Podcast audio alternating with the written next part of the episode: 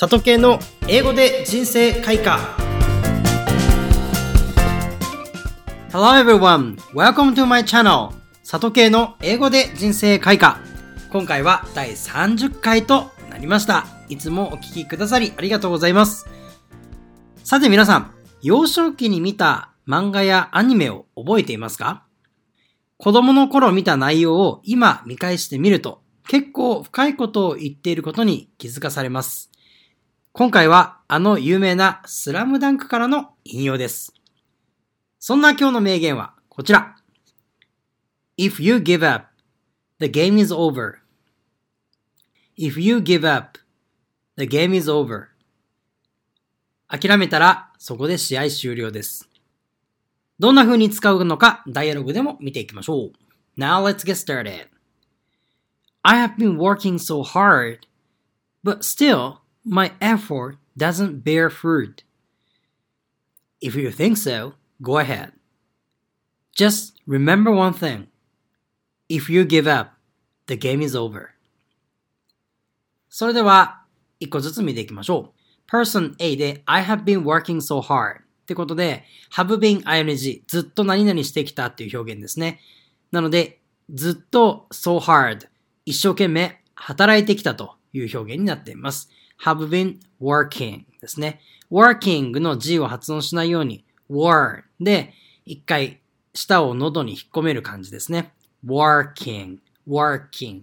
これよく walking っていう人いるんですけども、walking は歩くですので、働くは work ですね。working, working ですね。で、so hard の D を発音しないように so hard, so hard, working so hard, working so hard もう一回最初から見てみると I have been working so hard になります。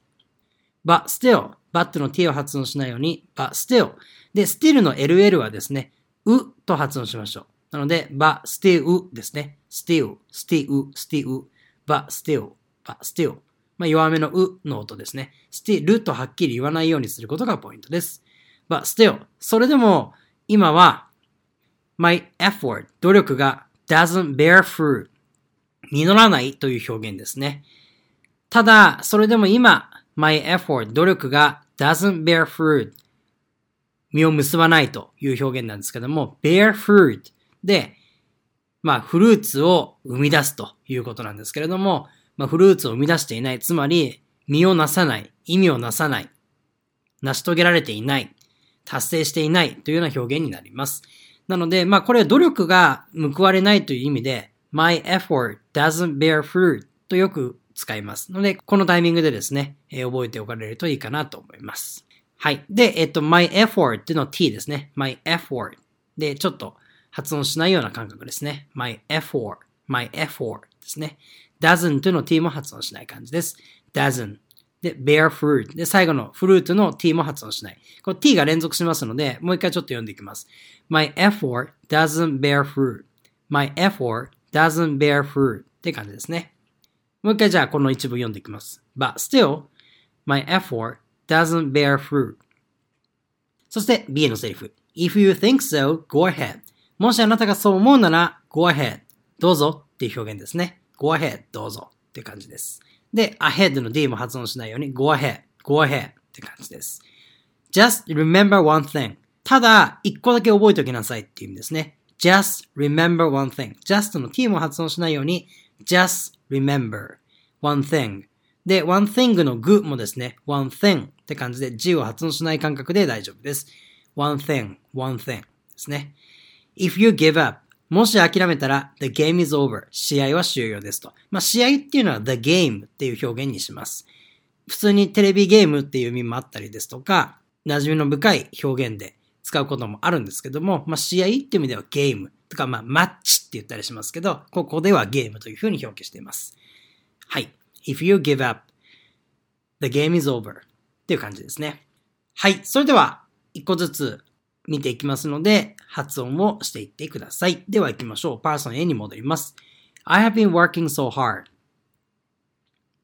I have been working so hard. But still, my effort doesn't bear fruit. But still, my effort doesn't bear fruit.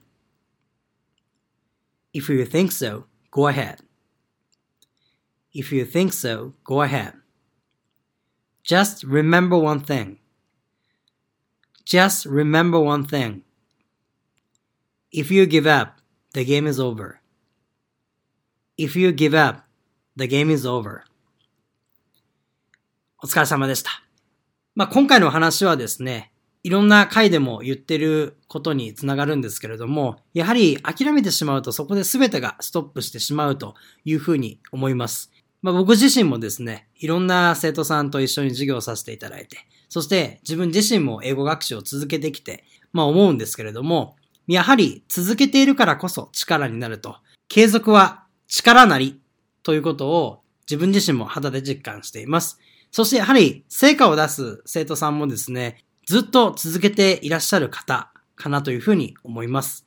ただ、やはり続けるっていうことが一番難しいというふうに、まあ、皆さんも実感されてると思いますので、まあ、どんな風に続ければいいかというのを今日最後お伝えできればと思うんですけれども、まずは現状を分析するということですね。そして自分の現在地を知って自分の現在のレベルを知った上で目標値をどこに設定するのかということになるかと思います。まあ目標設定してから現在地を知るでももちろん構わないんですけれども、いずれにせよ今いる地点とどこに行きたいかっていうことをしっかりと決めておかないと継続も何もできないかなというふうに思います。まあ、どんなに高い壁であってもいいかなというふうに思うんですけれども、まずは自分がどこに行きたいのか、そして自分が今どこにいるのかというふうに、そこを認識していただくことが大事かなと思います。その中でどんな風に継続をしていけばいいのか、どんな風に努力をしていけばいいのかという具体的な方法を持ってですね、まあ、英語学習に限らず仕事でも他のことでも全てにおいて言えることかなと思いますので、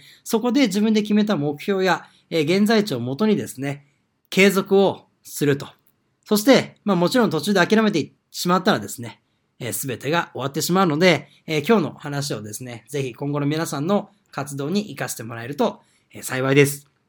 とても当たり前のことなんですけれども、なかなかこれが一番難しいことだと思いますので、え、このポッドキャストを聞いていただいたらですね、改めて自分がやりたいことですとか、え、自分が今目標にしていることですとか、継続していきたいことっていうことを意識してもらえると嬉しいです。